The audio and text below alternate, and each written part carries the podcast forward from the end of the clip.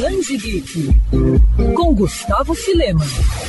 Sabe aquele livro que de tão bom você não consegue parar de ler? Pois é, esse foi o meu caso com O Império dos Gibis, obra de Manuel de Souza e Maurício Muniz, publicada pela editora Heróica. Em apenas dois dias foram mais de 500 páginas lidas, e com perdão pelo trocadilho, foram tantas histórias e informações que não estão no gibi. Se hoje quadrinhos e até mesmo livros de luxo envolvendo HQs figuram na lista das obras mais vendidas em livrarias e sites especializados, muito se deve ao trabalho da editora Abril. Foi a empresa fundada pela família Civita que marcou época no Brasil, com as publicações das aventuras de Mickey, Pato Donald, Zé Carioca, Trapalhões, Capitão América e Batman. Ao todo foram mais de 17 mil edições publicadas, um recorde que não foi batido até hoje e que deu a Abril um verdadeiro império dos gibis. O livro em questão traz muitos detalhes sobre a saga da editora, com bastidores sobre sua criação, com uma trajetória que inclusive passou pela Itália, Estados Unidos e Argentina até chegar ao Brasil, onde provocou uma verdadeira revolução cultural. O Império dos Gibis é uma verdadeira enciclopédia que conta detalhes sobre os obscuros quadrinhos e livros que Abril fez questão de esquecer, até mesmo os títulos que marcaram diferentes gerações por mais de seis décadas.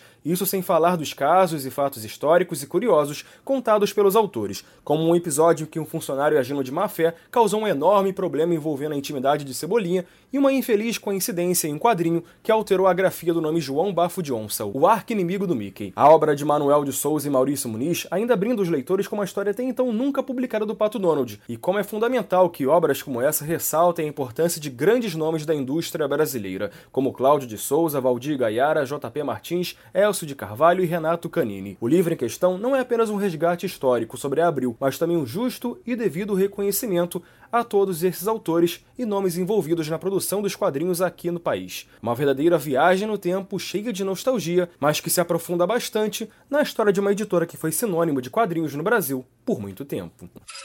Quer ouvir essa coluna novamente?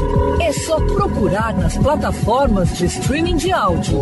Conheça mais dos podcasts da News FM Rio.